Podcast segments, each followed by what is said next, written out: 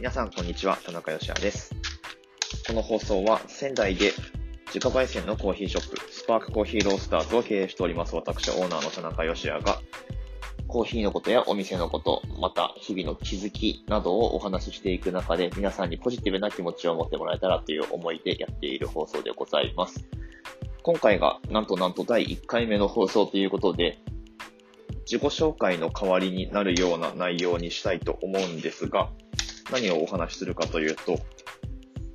私が今考えていること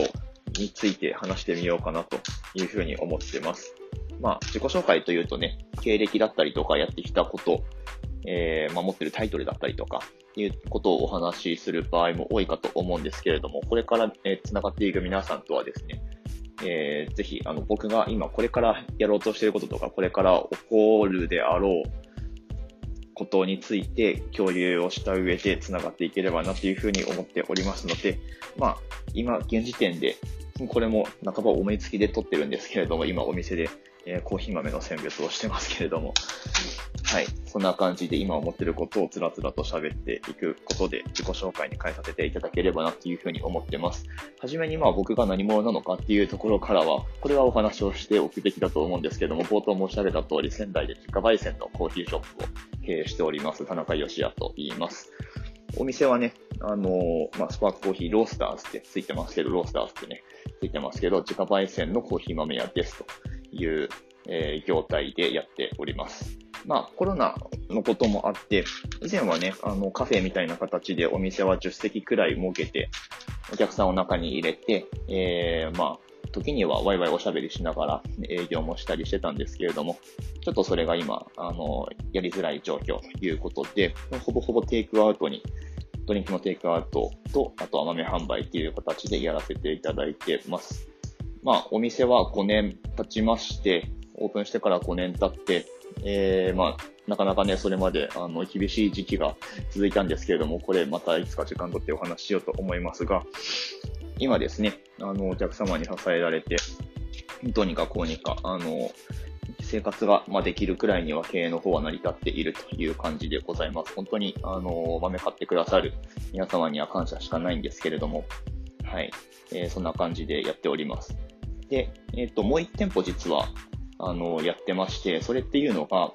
オンラインストアですね。はい。あの、もう一店舗ってオンラインストアかよって、えー、思われる方もいるかもしれないんですが、これは結構、あの、僕自身、まあ、僕、個人的にはすごく大事な考えなんじゃないかなと思ってて、要はオンラインショップって実店舗のサブ的な扱いされてる場合が結構あると思うんですけれども、それだってやっぱりちょっと、あの、売り上げってなかなか伸ばしていけないのかなっていうふうに思ってて、まあ、オンラインストアね、今、ほぼほぼ、えー、なんでしょう、運営費とかかからず、なんだろう、出店料か、出店料っていうのかからず、まあ、あの、売れたらちょっと10%くらいだけ引かれるみたいな形で運営されることって結構多いと思うんですけども、そういうプラットフォームも増えてますし、私自身も、はじめはベースっていうね、あの、無料で30秒でお店ができますという、えー、プラットフォームでやってたんですが、それだってやっぱりなかなかこう、あの、広まっていかないんですね。で、広まっていかないし、で、無料だから、特にあの放置してても別に何かお金が発生するわけではないので、えー、なのであんまり注力しないという 状況が結構続いてて、これはいかんなっていうことで、えー、コロナが来る前の年ですね、2019年の11月くらいから楽天市場に、えー、出店して、で、そこでは、まあ、月々とか、あと、年間かな？ね、年のある時期に、まあ、結構まとまった金額を、あの、差し替えたりするんですけれども、まあ、それゆえに、まあ、お客様にとって、やっぱり楽天市場っていう安心感とか使いやすさっていうのがあるし、で、何よりその出店料を払ってるっていうところが、その、オンラインストアをやる上でモチベーションにつながるんですね。それで、えー、まあ、しっかりこう、比重を置いてですね、やるようになったら、まあ、っていうところにコロナも来たっていうのもあるんですけれども、えー、売り上げだいぶ伸ばせているところでございます。まあ、ただね、オンラインストアって、まあ、えっ、ー、と、だいたい実店舗の今何パーくらいかな、20%はいかないくらいの売上構成比になってて、まあまあそのくらいです。伸びてきてると言ってもまだまだそのくらいで伸びしろあると思うので、オンラインストアって難しいんですよ、やっぱり。実店舗の方がね、あの、全然使いやすさというか、はい、売上なんだろう、構成費は高くなるっていうのは、まあ、これは普通のことで、はい、小売業全般そうだと思うんですけども、ね、あの、ユニクロさんなんかもオンラインの、えー、包帯部アプリとかも作って力入れてますけれども、ユニクロさんでも10%いかないくらいって言ってたんじゃないかな、えー、っていうような状況が、まあ、ユニクロと比べるのはあれですけれども、ある中で、まあ、オンラインの方も、なので2店舗目という位置づけで、はい、えー、伸ばしていきたいなっていうふうに思ってます。なんかお店の紹介がだいぶ長くなっちゃった。えっと、今考えてることですね。これを自己紹介の代わりにお話ししようと思ったんですけれども、えっとですね、6月20日に妻が出産を予定してまして、あ、ありがとうございます。ありがとうございます。なんかおめでとうございますっていう、えー、声かお気持ちかだいぶ聞こえてきましたけれども、えー、そうなんです。私たちにとっての第一子ということで、はい、あのー、非常にめでたい状況なんですが、まあ、うんと、めでたい、めで、めでたいんですけれども、私たちなんか手放しですげえ、やったわ、第一子だって喜んでるかというと、まあ、これ語弊があるな。でも意外とそうでもなくって、まあ、結構リアルな感じでこう淡々とあの起こりうることに備えようという あの思いでいるところでございます。実際ね、あの、二人でお店を経営しているので、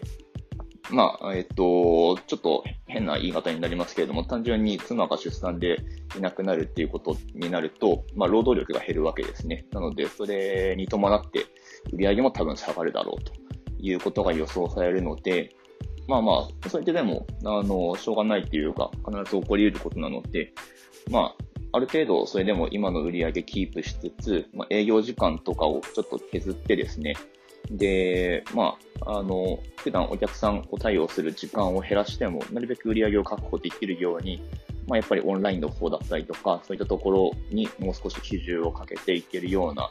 流れだったり、あとは商品設計ですね、をしていけたらなというふうに思ってます。なので、えっ、ー、と、今一番こう頭の中にあのあるパーセンテージの高いものって言ったらもちろん出産、子育てっていうところなんですけれども、まあ、それに伴ってお店の経営をどうするかっていう、そういう戦略的なところが実は結構頭の中を占めていたりします。あとはね、もちろんその生まれてくる子供が、まだね、えっ、と、男の子か女の子かっていうのがわからないんですけれども、まあまあ本当にどっちでもいいと思ってますし、なんか、うん、ね、どんな形で生まれてきたとしても、はい、あの、まあ、うんと、元気で生まれてきてくれればもちろんそれはそれで、あの、ありがたいことなんですけれども、まあ本当にどんな形で生まれてきても、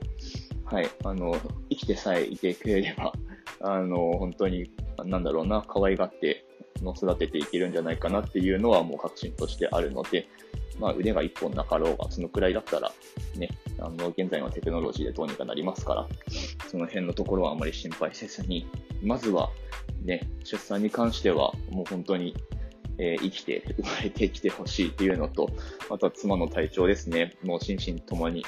まあ、うんと、負担はどうやってかかるんですけれども、なるべく減らして、えー、あげられるようなサポートをうまくできればなというふうに思っております。結構ね、それが大きいですね。妻の負担というか、もう二人でお店に立ってるので、まあ文字通り立って仕事をする時間がかなり多いんですね、やっぱり。なので、できるだけ、えっ、ー、と、そこのあたりを工夫して、えやっていけたらなというふうに思っております。まあ、あの、頭の中にはいろいろ他にも、あの、気になることがあるんですけれども、本当に今言ったようなことが大体大半を現時点では占めているところですね。はい。という感じで、とりあえずの自己紹介と変えさせていただきます。あと、うんと僕がやってきたこととか、えー、まあ、失敗談とか体験談とかっていうところについてはおいおいまたお話ししていこうと思うので、えー、引き続き聞いていただければ嬉しいです。はい。1回目にしてちょっと10分くらい喋っちゃったんですけれども、はい。えー、まあ聞いてくださってる方にとって何かポジティブなものを残せたらなというふうに思っておりますので、えー、ぜひね、あのコーヒー片手にでもいいですし、聞いていただければなというふうに思います。それでは次回の放送でお会いしましょう。美味しいコーヒーで一日が輝く Good Coffee Sparks Your Day。スパークコーヒーの田中義也でした。